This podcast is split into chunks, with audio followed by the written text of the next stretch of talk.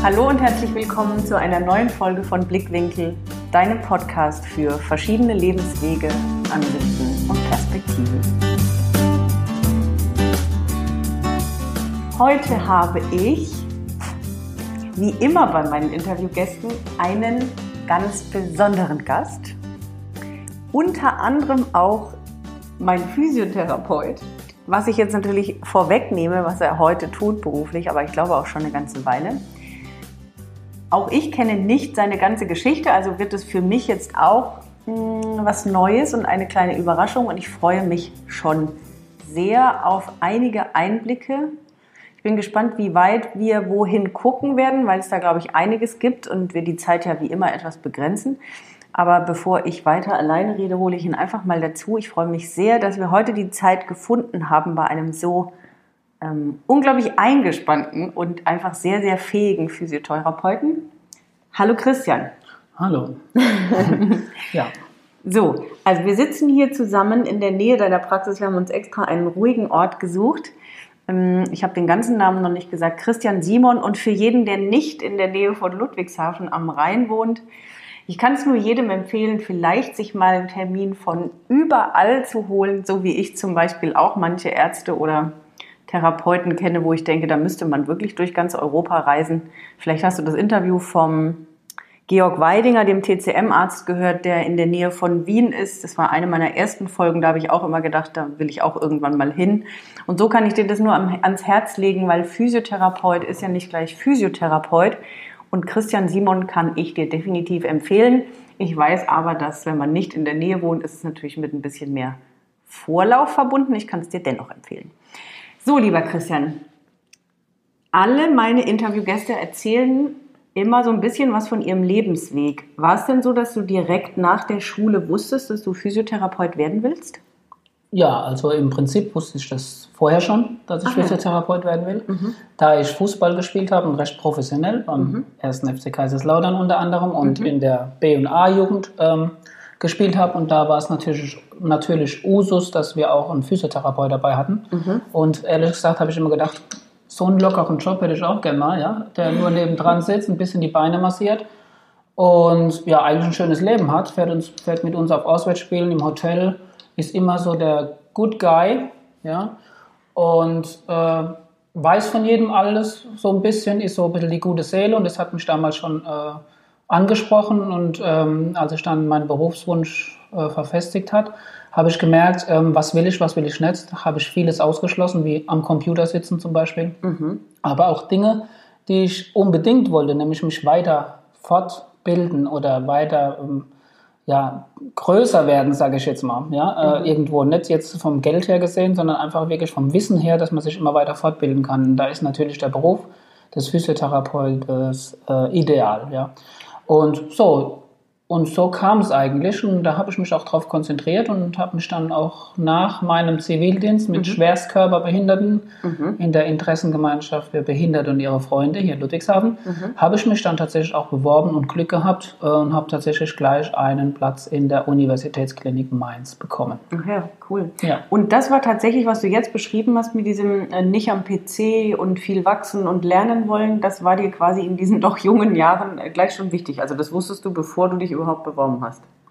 Ja, also ich muss dazu sagen, ich habe eine, auch eine, eine, große Erfahrung mit zwölf Jahren, was circa, als ich mir eine schwere Knieverletzung auch beim Fußball zugezogen habe mhm. und habe zu diesem Zeitpunkt gedacht, dass Fußball das Ein und Alles ist für mich im Leben. Mhm. Ich war tatsächlich ziemlich gut, hatte mhm. Angebote auch vom Ausland, auch schon in der Jugend, auch von Kaiserslautern und Umgebung, Waldhof, Mannheim und so weiter. Und es war mein Ein und Alles. Also es war wirklich meine große Liebe, mhm. sage ich mal.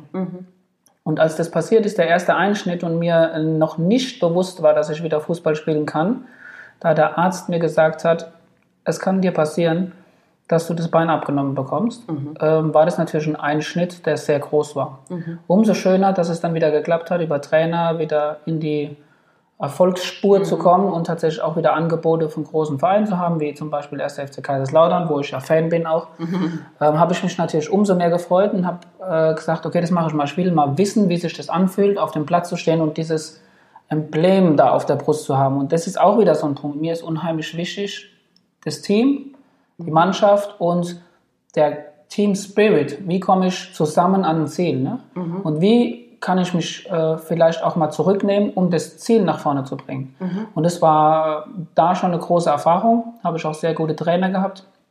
Und das versuche ich heute auch als Chef mhm. äh, auch umzusetzen, so ein bisschen wie ein Fußballtrainer versuchen, äh, das Team in den Vordergrund zu stellen, nicht die Einzelperson oder, oder sogar vielleicht mich, weil es bringt keinen weiter und im Endeffekt gibt der Erfolg auch recht, dass das bis jetzt die besten Erfolge gebracht hat auch, mhm. wenn man aufs Team hört und nicht auf sich selbst nur. Mhm. Mhm.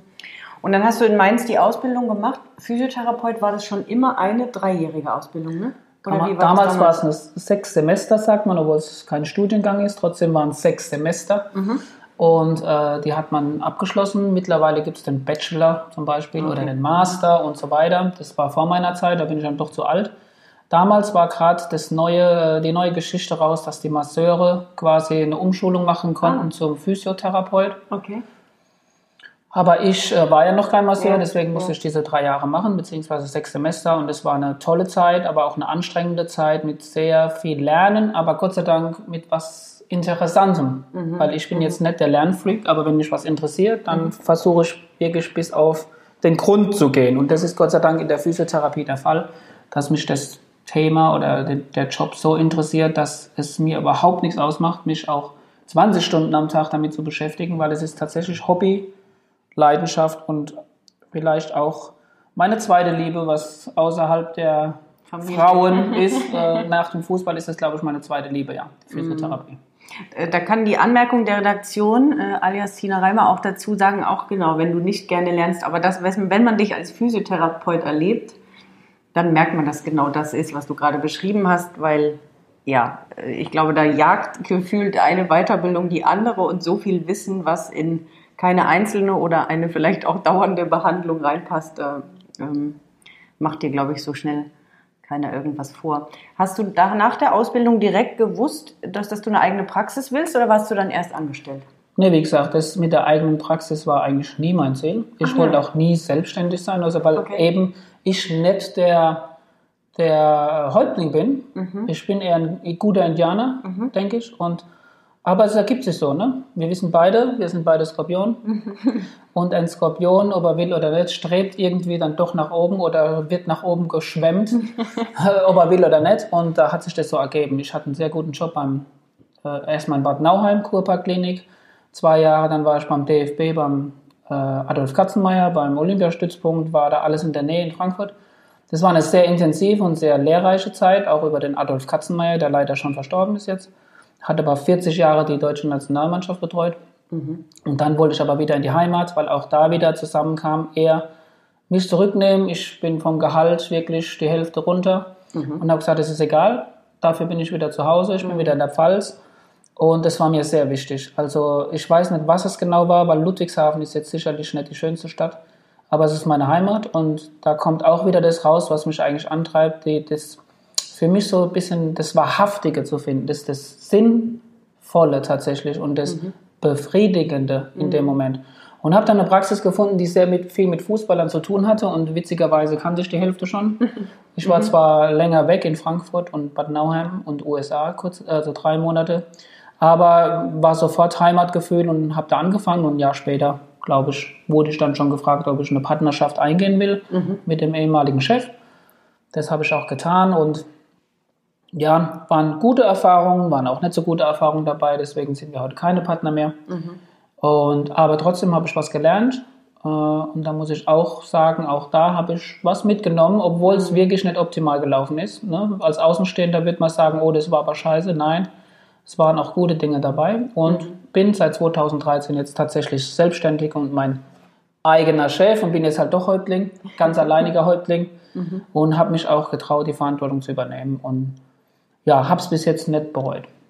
Was würdest du denn sagen, was du als Physiotherapeut in dieser Zeit mh, hm, gelernt hast? Also entweder für dich als Mensch oder auch im Umgang mit Menschen oder gegebenenfalls, ich, ich denke, ohne es zu wissen, als Physiotherapeut ist man so ein bisschen wie ein Friseur oder wem sagt man es noch nach dem Arzt oder so, so ein bisschen auch Psychotherapeut, nicht nur Physio, sondern auch Psychotherapeut Was kannst du nach den vielen Jahren so mitnehmen, was es mit dir gemacht hat und was du an den Menschen beobachtest?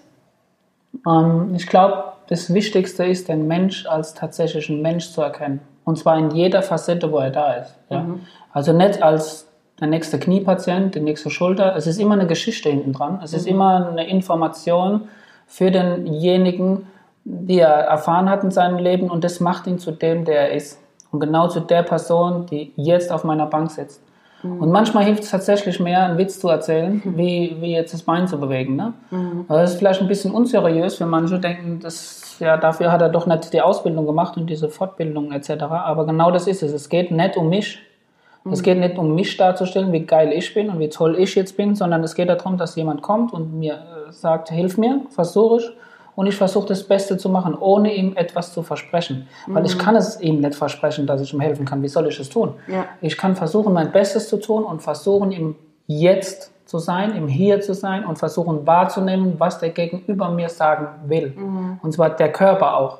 Und das hat gut funktioniert und so bin ich auch zu vielen schönen Techniken gekommen, die man nicht kennt. Kinesiologie zum Beispiel oder NET, Neurological Emotional Technique etc. etc.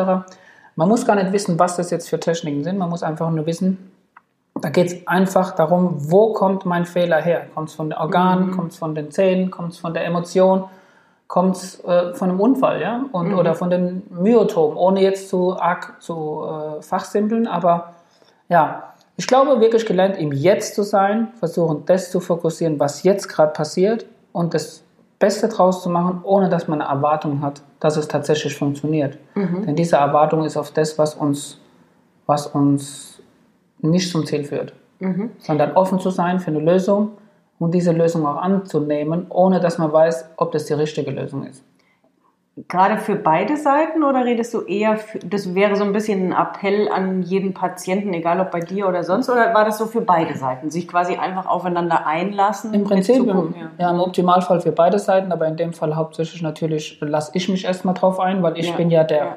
Profi in Anführungsstrichen.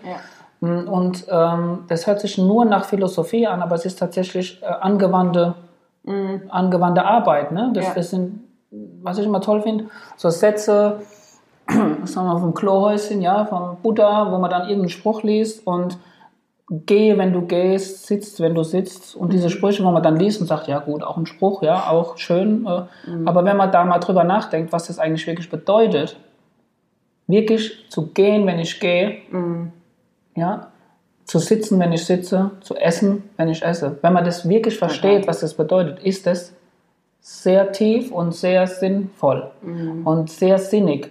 Und wenn man das schafft, und da, das schaffe ich meistens in meiner Arbeit besser wie im Alltag. Mhm. Ja, Im Alltag bin ich ja mehr so wirklich auch hektisch und chaotisch, auch bei meiner Arbeit teilweise, aber trotzdem fokussiert in dem Jetzt, was ich tue. Und ich glaube, das ist auch so ein bisschen das, was das bei mir ausmacht, meine Arbeit, warum ich die so gern habe, weil ich ganz oft den Moment habe, im Jetzt zu sein. Mhm. Und dieses im Jetzt sein ist für mich fast das Sinnvollste, was es gibt. Mhm. Du warst ja auch, ähm, weiß jetzt wahrscheinlich, wissen die wenigsten Hörer auch bei meinem Retreat dabei, letztes Jahr im August. Ja. Und hast genau darüber auch gesprochen und hast auch so ein, zwei Techniken gezeigt. Wann kam das bei dir mit diesem Hier und Jetzt, dass das für dich so ein bisschen wie ja auch ein Leitfaden ist oder wie auch ein bisschen wie ein Leitstern? Da hast du auch drüber gesprochen. Gab es da für dich irgendeinen Schlüsselmoment mal? Ja, ich glaube einige Schlüsselmomente. Der Mensch lernt nur im Leid. Ja? Und wenn man leidet, merkt man, hat man keine Halt mehr. Man ist nimmer im Hier und Jetzt. Mhm. Und wenn man es dann schafft, ins Jetzt zu kommen, dann ergeben sich auf einmal Lösungen, weil man Lösungen erkennt in dem Moment. Mhm. Wenn ich aber nur beschäftigt bin mit meinem Leid und mit was passiert morgen, was habe ich denn falsch gemacht im, im, in der Vergangenheit, dann erkenne ich das gar nicht, weil ich die Augen gar nicht offen habe, weil mhm. ich nicht sehe, hier ist doch die nächste Möglichkeit und die nächste Möglichkeit ist ja noch viel besser wie das, was ich die ganze Zeit gemacht habe. Mhm. Mach doch einfach das. Mhm. Aber ich habe die Augen ja nicht offen, wenn ich gar nicht hier bin. Ja. Und das ist so, ne? Das war Trennung von der ersten Freundin, ja? Oder auch schwere Verletzungen mhm. äh, oder auch äh, wie gesagt Konflikte bei der Arbeit etc. Und da muss ich sagen, dass ich schaffe es nicht immer natürlich und, und habe da auch Hilfe von äh, Frau und Freunden. Aber das zu schaffen, Und jeder, der das schon mal erlebt hat, in dem Moment bist du einfach wieder klar und kannst offen sehen und es gibt tausend Möglichkeiten und du erkennst tatsächlich, es ist doch alles nicht so schlimm. Mhm. Es ist nicht so schlimm. Mhm. Und, und oft ist das, was so schlimm ist, in unserem Kopf. Der Kopf arbeitet und arbeitet und macht noch das dazu. Und wenn das noch dazu kommt und dann passiert ja auch bestimmt noch das. Das sind alles Sachen, die sind ja nicht Tatsache. Das ist noch gar nicht so. Im Moment ist es nur, ich habe keinen Job mehr. Punkt. Ich habe keine Freundin mehr. Punkt. Okay, That's it. Und, und das war's. Und jetzt aber, wie komme ich da wieder raus? Und das ist in der Regel dann auch möglich. Und oft war es tatsächlich so, genau in diesem Leid ähm, macht man die größten Schritte ne, für mhm. sich. Mhm. Wo man dann sagt, okay, nein, gut, das habe ich jetzt daraus mitgenommen. Und mit der Erfahrung gehe ich jetzt weiter. Mhm. Und auch alles nicht so ernst zu nehmen und nicht jeden, du hast recht, ich habe recht, falsch, richtig. Nein, es ist so, wie es ist. Ja. Und ich kann sagen, für mich, ich mag das so nicht. Ja. Ich mag es so nicht. Das ist dein Weg, das ist mein Weg. Und das war es aber auch. Ein bisschen gelassener zu werden, vielleicht mit der Beurteilung und mit der Bestimmung, wer jetzt äh, im, im, im Recht ist. Ja, total. Gerade weil du das mit dem Hier und Jetzt ansprichst, das ist ja auch so ein schönes Beispiel, was ich in meiner Arbeit oft habe, wenn Menschen Angst vor etwas haben dass wir auch quasi das zurückholen ins Jetzt und sagen, eine Angst ist nie jetzt, weil jetzt ist immer alles gut. Genau, also du kannst sich Gedanken über etwas machen, was noch gar nicht da ist und ich kann es genauso rumdrehen. Es ist ja auch so schön im Kaffee am Rande der Welt, dieses Buch, was viele ja auch kennen, diese Gedanken über etwas zu machen, diesen Worst Case, den jeder im Kopf hat oder was könnte alles passieren, mal die Annahme zu haben, aber es könnte genau das Gegenteil auch passieren. Also es könnte geil werden anstatt Scheiße. Und ich könnte mega Mut haben anstatt Angst. Also dass man einfach versteht, jetzt ist alles gut. Und ich kann entscheiden, ob ich es positiv angehe oder halt eben mit einem Minuszeichen. Und du kannst jetzt eigentlich tatsächlich nie überfordert sein. Ja. Weil du machst eine Aktion. Ja. Und diese Aktion kriege ich in der Regel hin. Mhm. So. Aber wenn ich denke, wie viele Aktionen ich heute noch zu tun habe, und unser Kopf kann nicht unterscheiden, passiert es tatsächlich jetzt oder denke ich nur, dass es jetzt passiert. Wenn ich nur darüber denke und habe acht Sachen gleichzeitig im Kopf, dann produziert mein Körper Stoffe, Botenstoffe, die für acht Dinge gemacht sind. Hm. Und somit bin ich überfordert. Ja. Das ist klar, das ist ja. logisch. Und das ist, glaube ich, auch so ein bisschen das Problem. Äh, ich bin da leider auch betroffen mit Handy und mit, mit Informationen und Dingen und alles verarbeitest du gleichzeitig. Und wenn du mhm. acht Nachrichten, Nachrichten hast, wo du weißt, ich muss noch das, ich muss noch da, ich muss noch dort, dann produziert dein Körper die Stoffe, die genau für die drei Sachen gemacht sind. Nicht nur für das, dass du jetzt hier sitzt und mhm. äh, ein Interview führst. Mhm. Und das ist, glaube ich, ein ganz großes Problem unserer Gesellschaft und unserer äh, Burnout und was wir so kennen. Ja, einfach. Und einfach überfordert zu sein. Ja. Und ja. warum sind wir denn überfordert? weil wir an alles gleichzeitig denken wollen und müssen. Naja, wollen vor allem, uns, uns auferlegt haben, weil wir könnten uns auch dem entziehen. Das ist ja im Endeffekt auch ein Teil meiner Arbeit. Ne? Was, wie kann ich weniger machen, wie kann ich bewusster machen, wie kann ich langsamer machen und nicht im Außen die, die Schuld zu suchen, warum ich etwas nicht kann, sondern wieder die Verantwortung zu 100 Prozent zu übernehmen, dass ich alles ändern kann, wenn ich es halt will. Ja, und vor allem äh, festzustellen oder festzulegen, was sind denn eigentlich meine Ziele? Was mhm. sind denn eigentlich meine Wertvorstellungen? Was ist denn eigentlich, was will ich eigentlich? Ja. Will ich das Auto für ja. 100.000 Euro und dann muss ich halt arbeiten, muss Regeln befolgen, dass ich das mache, weil dann werde ich nur bezahlt, wenn ich die Regel verfolge. Oder brauche ich das vielleicht gar nicht? Ja? Kann ich es vielleicht auch anders schaffen? Und ja. werde ich selbst, wenn ich der größte Kapitalist bin, nicht mehr Geld haben, nicht mehr Zeit, nicht mehr Glück, wenn ich das verfolge, was mir wirklich Spaß macht und ja. mit Leidenschaft dabei bin, denn dann bin ich auch gut und dann werde ich auch Geld verdienen damit. Und das ist egal, welcher Weg das ist. Das kann sein, du verkaufst Toilettenhäuschen oder bist Physiotherapeut oder gibst äh, äh, Kurse, ja, ja, für wie gestalte ich mein Leben. Und, und, und da müssen wir, glaube ich, wieder hinkommen, dass nicht jeder macht, was er will und jetzt ich mache meinen eigenen Weg und alle anderen sind mir scheißegal. Das ist nett. Das ist damit für mich nicht gemeint, sondern zu sagen, was will ich? Was will ich jetzt erstmal? Was, was, sind, was ist meine Idee? Mhm. Was für Ziele habe ich und was will ich denn eigentlich erreichen? Und ist es wirklich das, was ich erreichen will? Oder will ich dieses Haus, diesen Baum diese Frau und dieses Kind nur haben, weil mir von meinem Vater erzählt wurde, das sind die Regeln, wie ein Mann das zu tun hat. Richtig. In meinem Fall war das jetzt nicht so, ja. aber ist ja oft so. Und ja. dann ist man natürlich auch enttäuscht, weil man das nicht erreicht. Und wenn ich dann nicht dieses Haus habe und nicht dieses Auto und nicht diese vier Kinder und den Baum gepflanzt, denke ich, ich bin ein Versager. Ja. Und äh, aus dieser Schleife rauszukommen, glaube ich, das ist eine große Aufgabe, weil eigentlich kann man doch wirklich glücklich sein mit dem, wie es uns geht. Also in der Regel. Total. Und aber du hast das Richtige gesagt, einfach sich zu entscheiden, sich mal mit sich zu befassen, wie man es wirklich haben will und den Weg zu gehen, das ist ja der Schlüssel im Endeffekt. Eine Sache, weil du hast vorhin gesagt, nicht zu sehr fachsimpeln, logischerweise wollen wir nicht, kann ich auch gar nicht mithalten, aber weil ich davon ja selbst so ein großer Fan bin, der Neuro-Emotional Technik und NET, das war so mitunter mal vor, ich glaube schon anderthalb Jahren, der Auslöser, dich gefragt zu haben, ob wir das Interview nicht führen können, weil ich der Meinung bin, davon müssen noch viel, viel, viel mehr Menschen erfahren. Vielleicht finden Sie ja auch einen ähm, Physiotherapeut, der das auch macht, wenn es zu weit nach Ludwigshafen ist. Willst du dazu kurz was sagen? Hm, vielleicht auch, was das für dich für neue Türen geöffnet hat, was du damit gegebenenfalls auch mal noch anderes erreicht hast als mit den Techniken vorher und vielleicht ganz kurz, was es überhaupt ist. Ja, im Prinzip äh, ist es eine Technik, äh, die ich einem sehr guten Freund zu verdanken habe, Jens Freimuth, der mich da immer sehr inspiriert mit Techniken, äh, die jetzt eigentlich niemand kennt, hier in Deutschland zumindest, die meistens aus Amerika sind. Mhm. Und da geht es einfach darum, dass äh, Dinge miteinander verknüpft werden, die eigentlich logisch sind, dass sie zusammengehören und trotzdem keiner damit arbeitet. Nämlich, dass eine Organe, Organe mit bestimmten Wirbelkörpern und die mit bestimmten Emotionen und die mit bestimmten Botenstoffen und die also eine zusammen, eine Kaskade von zusammenhängenden Sachen sind, dass man jetzt als Beispiel sagt, ich habe am Magen was. Wenn ich am Magen was habe, habe ich Angstgefühle und wenn ich das habe, habe ich diesen Wirbel A und B blockiert. Ja, jetzt, jetzt kann ich den Wirbel mobilisieren ja. und somit auch die Angst beeinflussen, mhm. beziehungsweise das Organ. Mhm. Und umgekehrt, manche haben es am Magen, müsste ich den Magen behandeln, dass der Brustwirbel besser wird.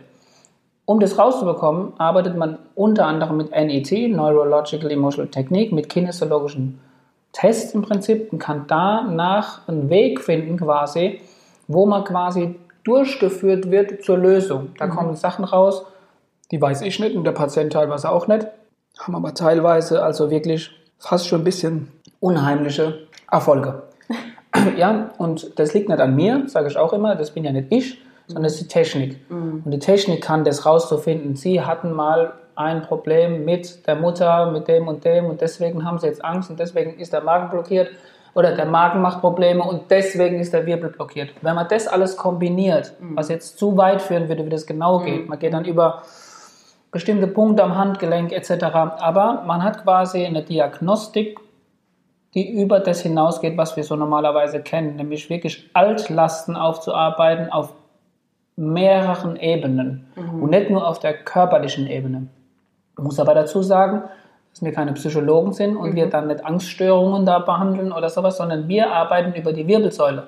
Oder ich arbeite über die Wirbelsäule mhm. und habe da, ich ende immer an der Wirbelsäule sozusagen. Ich behandle die Wirbelsäule ja. und der Rest passiert dann. Aber wie ich darauf komme, welchen Wirbel ich mobilisieren muss und welche Punkte ich dementsprechend kombinieren muss, am Handgelenk zum Beispiel, das muss ich halt sofort äh, herausfinden und somit mobilisieren. Also am besten kann man sich das auch mal angucken im Internet, NET, Neurological Emotional Technique, da findet man bestimmt was und dann, dann kriegt man da so ein bisschen Eindruck.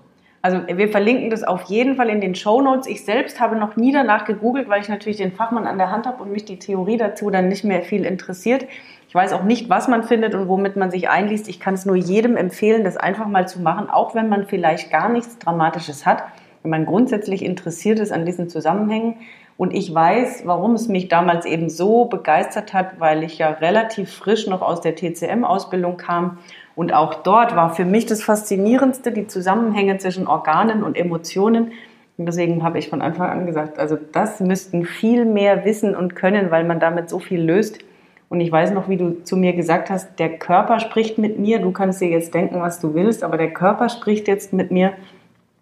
Und wie sich tatsächlich nach jeder Behandlung erstens immer die Sachen gelöst haben und dass es auch immer, ja, es war tatsächlich immer so, das, was äh, ausgeschlagen hat, in Anführungsstrichen, war tatsächlich immer gerade das Thema.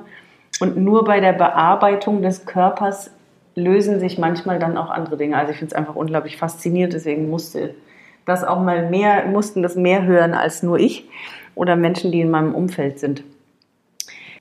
Was ist denn, gibt es vielleicht so eine oder zwei Erfolgsgeschichten in Anführungsstrichen, an die du besonders gerne zurückdenkst, also wo du so Erlebnisse mit Patienten hattest, wo doch schon, du sagst ja jetzt auch zwischendrin ein bisschen erschreckende Ergebnisse, ne? oder manchmal ja, bisschen. Das ist schon spannend, das ist klar, aber in unserem Beruf ist es halt natürlich immer schwierig, ne? Mhm. weil äh, wir dürfen keine Erfolgsversprechen machen. Ja, und wenn klar. ich jetzt sage, äh, ich habe Blinde zum Sehen gebracht und, äh, und Taube zum Hören, das ist äh, machbar, nee. sage ich mal. Ja. Hört sich jetzt blöd an, aber in die Richtung geht's.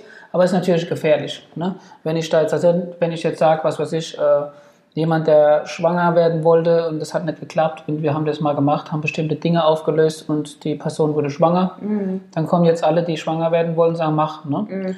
Und Stimmt, äh, genau. manchmal findet man den, den Weg auch nicht. Manchmal findet man auch keine Lösung. Aber auch das zu akzeptieren, mhm. ist auch ein Schritt, um besser zu werden in seinem mhm. Job. Auch, auch Misserfolg oder auch nicht zu zeigen, ich kann das, kommen sie alle her, sie werden jetzt alle schwanger, wenn sie ja, zu mir kommen. Ja. Das ist auch so ein Grad zu sagen, hey, und hier ist meine Grenze und ich mache das, was ich kann und dann schauen wir, was passiert. Aber mhm. wenn dann jemand kommt und sagt, ja, dann erzähl mir mal, wie viel äh, Kleingeld ich in der Hosentasche habe, wenn du das kannst. Und mhm. da sind wir in der Gauklerei und ja. da wird es auch gern hingestellt, so Techniken, weil man einfach keinen wissenschaftlichen mhm. Beweis zum Beispiel für Kinesiologie hat und so. Da wird es gerne so ein bisschen in die Scharlatanerie, was ich auch verstehe, weil es auch äh, viele äh, äh eventuell auch ausnutzen, ja, und, und versuchen da ihr Geschäft damit zu machen. Aber das kann ich hier sagen, dass das hier nicht der Fall ist und man hat wirklich Erfolge, ohne dass ich jetzt da Werbung machen will oder nee. Heilsversprechen schon gar nicht. Das ist ganz wichtig ja. in unserem Job. Ne? Ja. Ist es aber tatsächlich so, dass Sachen, zum Beispiel Schulterschmerz, wo keine Ursache zu finden ist, also MAT, alles nachgeguckt, kein Problem und er kann einfach die Schulter nicht bewegen, hm. dass es dann manchmal einfach über diese NET hm. oder über eine andere Technik einfach zur Lösung kommt, mhm. weil man über einen anderen Ansatz daran geht, ja. weil man eine andere Information findet, die die Blockade ausgelöst hat, die die Urproblematik von allem ist. Und wenn man die Urproblematik ändert, wird sich alles andere danach ändern. Immer. Ja. Und das ist der Weg. Ja. Aber jetzt so ja, Beispiele zu nennen, das war so und so, du weißt es selber, ich denke, oder ich habe zumindest das Gefühl, dass es auch so ein bisschen bei uns diese Therapeuten-Patienten-Geschichte angefangen hat, dass du auch auf dem Weg warst, ein mhm. bisschen auf mhm. der Suche, was will ich eigentlich, wo will ich eigentlich hin, was, was ist mein Platz. Und da haben wir auch ein paar Dinge einfach gemacht, die ein paar Sachen aufgelöst haben. Und ich denke, dass du mittlerweile wirklich auf einem sehr guten Weg bist. Nicht deswegen nur, aber es war ein kleiner Schritt zu sagen, und äh, jetzt mache ich das. Ich probiere das mal mit so einem Wochenende zu machen. Ne? Das, da gehört viel Mut dazu. Ne? Äh, man sieht immer nur, wenn es klappt und wenn es Erfolg hat. Und das war ein erfolgreiches Wochenende, was du da gemacht hast. Und es war ein beeindruckendes Wochenende. Auch für mich, auch wenn ich, äh, beziehungsweise Woche, ich war halt nur ein Wochenende dabei. Ja. Aber es war beeindruckend und es war wirklich, ähm, ja, das hat das Leben wertvoller für die Menschen gemacht, die da waren, glaube ich. Und ich glaube, es war ein Unterschied, bevor man auf diesem Retreat mhm. war und danach. Und dafür ist einfach auch mal ein Dankeschön, dass ich dabei sein durfte. Das ist mal ganz wichtig. Aber was will ich damit sagen? Es ist einfach so ein ganz kleiner Kick manchmal, ja, oft, ja. Äh, wo dein Unterbewusstsein auf einmal, oh eben, eben hört sie mich, endlich versteht mich einer, ja? ja und da gehe ich jetzt mit. Mhm. Und dann diesen Mut zu fassen. Und manchmal kann man den Mut nicht fassen, mhm. weil man blockiert ist. Und zwar auf knöcherner Ebene. Hm. Beziehungsweise das macht dann wieder diese Angst vor Versagen etc. Und das ist halt einfach, es gehört alles zusammen. Man kann okay. dich nicht trennen in du bist nur die Schulter oder du bist nur die Bandscheibe L5. Ja? Mhm. Und ähm, mittlerweile ist die äh, Medizin oder die Wissenschaft ja auch so weit, dass sie das verstanden hat. Ja. Auch die westliche ja, Medizin ja, weiß, 70 Prozent aller Bandscheibenvorfälle sind einfach nur äh, stressbedingt. Mhm. Das ist einfach eine Überlastung. Mhm. Wenn eine Bandscheibe am falschen Ort sitzt, dann kann man vielleicht mal fragen, was will die Bandscheibe mir sagen? Die sagt dir dann vielleicht, ich bin nicht am richtigen Platz. Mhm. Ich bin nicht richtig positioniert. Ich fühle mich erdrückt. Mhm. Ich fühle mich rausgedrängt. Mhm. Ja? Das sind ja alles so Sachen, wo man sagt, oh, Esoterik, ja. Hm. Aber wenn man mal richtig drüber nachdenkt und sagt, okay, ich hatte keinen Autounfall, ich hatte das nicht, ich habe noch nie schwer gehoben, ich, ich sitze ein bisschen im Büro, okay, ja. aber warum habe ich denn so einen massiven Bandscheibenvorfall? Was ist mit mir los? Und sich mal wieder trauen, sich mit sich selbst auseinanderzusetzen, was will mir das Ding da hinten eigentlich sagen? Ja. Und dann kriegt man sehr viel gute, äh, gutes Feedback und wenn man sich dann noch traut, sich das einzugestehen, dass man gerade mit seiner Bandscheibe kommuniziert, ja, ja. was ja auch nicht jeder kann, weil er denkt, also das ist ein bisschen bisschen arg affisch. Ne? Mhm.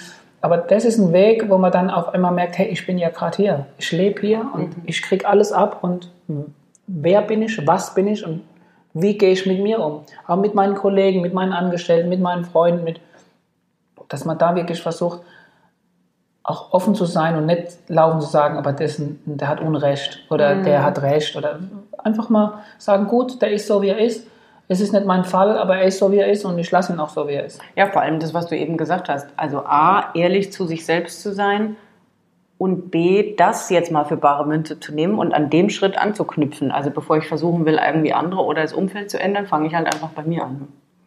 Weil alles in dir ist. Ja. Das ist ja, genau. das ist alles außenrum äh, entsteht nur durch dich. Das genau. ist sehr viel Philosophie. Ja. Und am Anfang, als ich so die ersten Sätze, vor allen Dingen auch mit Jens Freimuth, der mich da ein bisschen eingeführt hat, sag ich mal, und mhm. mich immer wieder überzeugt hat, auch äh, viele Lehrgänge in Amerika zu machen und wirklich Flüge nach Chicago für einen Zwei-Tage-Lehrgang zu machen, wo äh, als Physiotherapeut, mhm. also nicht als Multimillionär, sondern als Physiotherapeut und immer wieder gesagt, ja, das ist es wert, weil ich nehme in dem Seminar oft ein Satz, ein Wort, eine Geste mit, Unbedingt. die mein Leben verändert. Ja. Die mein Leben verändert. Und das ist, das ist das Tolle, das wahrzunehmen, auch zuzulassen und sagen, okay, ich lebe. Ja. Ich lebe gerade. Ja. Und ich nehme das gerade wahr. Und ich nehme eine Sache wahr, die mir gut tut. Und die mhm. muss nicht unheimlich wertvoll und für andere spektakulär sein. Das kann manchmal eine ganz kleine Geste sein von jemand.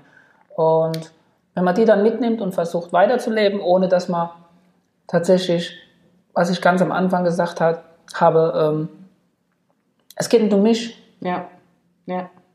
Wo immer sagen, du musst erstmal nach dir gucken, du musst erstmal, was du willst, was Ding. Aber ich bin alles. Ja.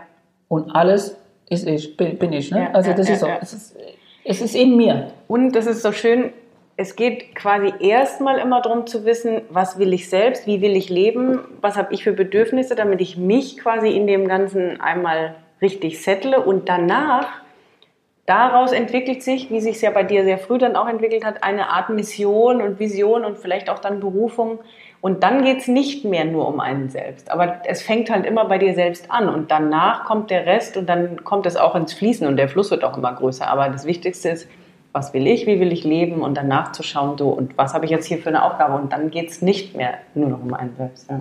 Ja, weil, weil du kreierst ja auch in dir, wo, ja. wie es dann weitergeht, mit wem es weitergeht, wo es hingeht, weil du gewisse Werte entwickelst. Genau. Und diese Werte zu leben, das ist nicht immer einfach. Ne? Das Aber ist es ist halt stimmig, genau. Also das heißt nicht, dass der Weg deswegen nur noch irgendwie rosig und Einhörner und nein, so rosa Wolken, aber er ist halt immer, ich sag integer, integer ist das Wort nicht so geläufig, ne, aber es ist halt trotzdem stimmig das bleibt trotzdem in Balance, auch wenn es nicht immer nur easy ist, aber es bleibt halt in Balance. Eine allerletzte Frage an dich. Wenn du ein Megafon in die Hand bekommen würdest, du hättest zwei Minuten Zeit, geht auch kürzer, und du würdest die ganze Welt erreichen. Was würdest du sagen wollen? Okay, ich muss es aber nicht schreien. Du musst es nicht schreien, du kannst Megafon. Auch, nein, du darfst es auch flüstern, du darfst es sagen. Also ich würde allen sagen, dass jeder Einzelne sich nicht ganz so wichtig nehmen soll, mhm. dass man sein Leben leben soll mit seinen Regeln, mit seiner Idee, mit seiner Philosophie, mit seinen Werten, aber nicht versuchen soll, die anderen davon überzeugen, dass es die richtigen Werte sind, weil das kann jeder für sich nur beurteilen. Dass die Liebe, das Leben und die Freundschaft im Mittelpunkt stehen sollten.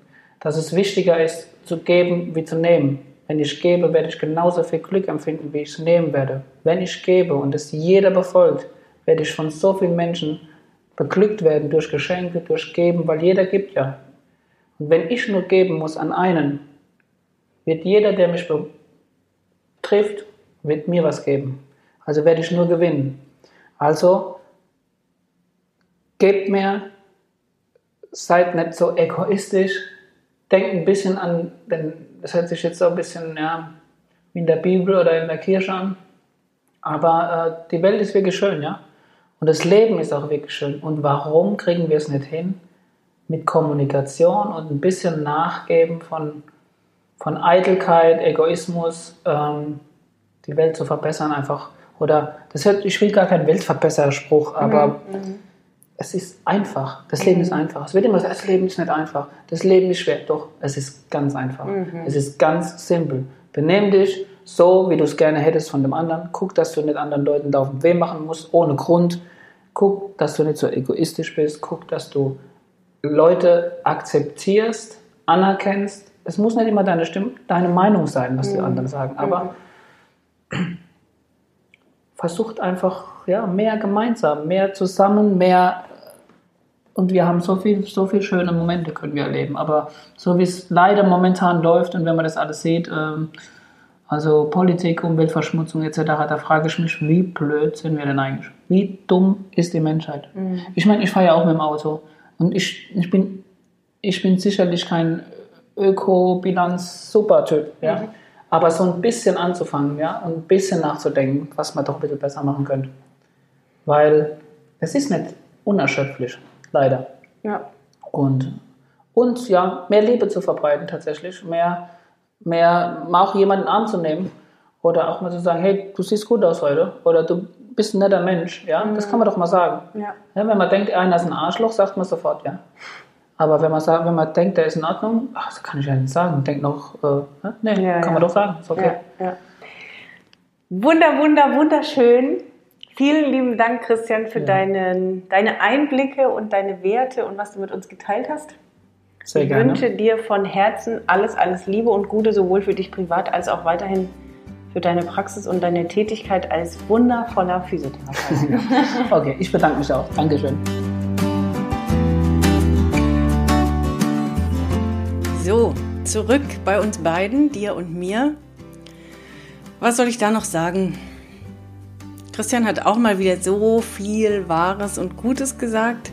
Unabhängig davon, dass ich es schön fand, dass du heute mal einen Einblick bekommen hast von der auch eben körperlichen Seite und wie unser Körper uns so viele Zeichen gibt, die wir einfach nicht gelernt haben zu verstehen oder ignorieren wollen, aber darüber halt so schlau werden können, wenn wir bereit sind hinzuhören.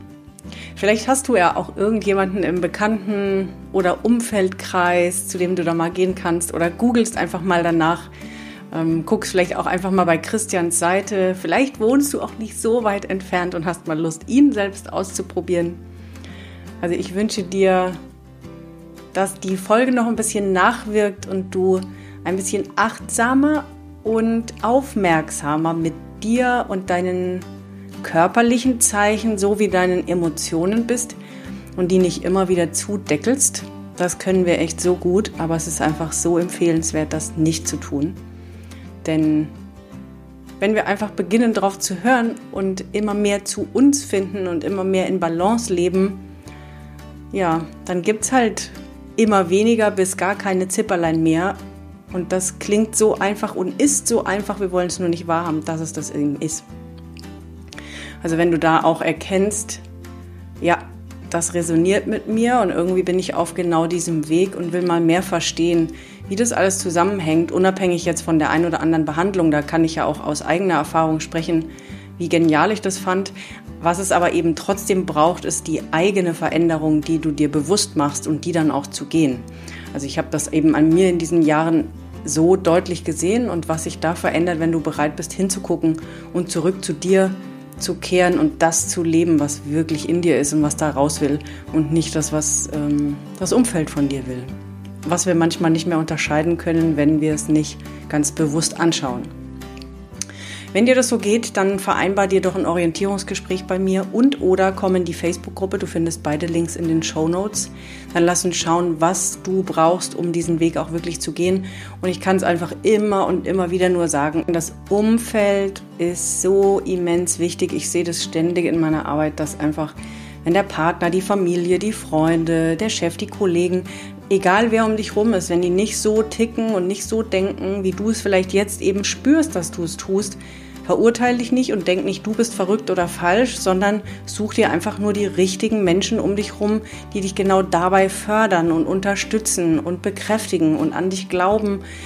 Das ist ein riesen Gamechanger. Da kann ich dich einfach nur extremst drin bestärken, dir jemanden und oder ein Umfeld zu suchen, der dich einfach auf deinem Weg unterstützt. Und wenn du da eben jetzt schon länger Hilfe suchst, dann schreib mir gerne. Das ist das, was ich mache und ich freue mich riesig von dir zu hören. Ich wünsche dir noch eine wundervolle Woche und freue mich schon auf die nächste Folge von Blickwinkel, deinem Podcast für verschiedene Lebenswege, Ansichten und Perspektiven. Mach's gut und pass auf dich auf.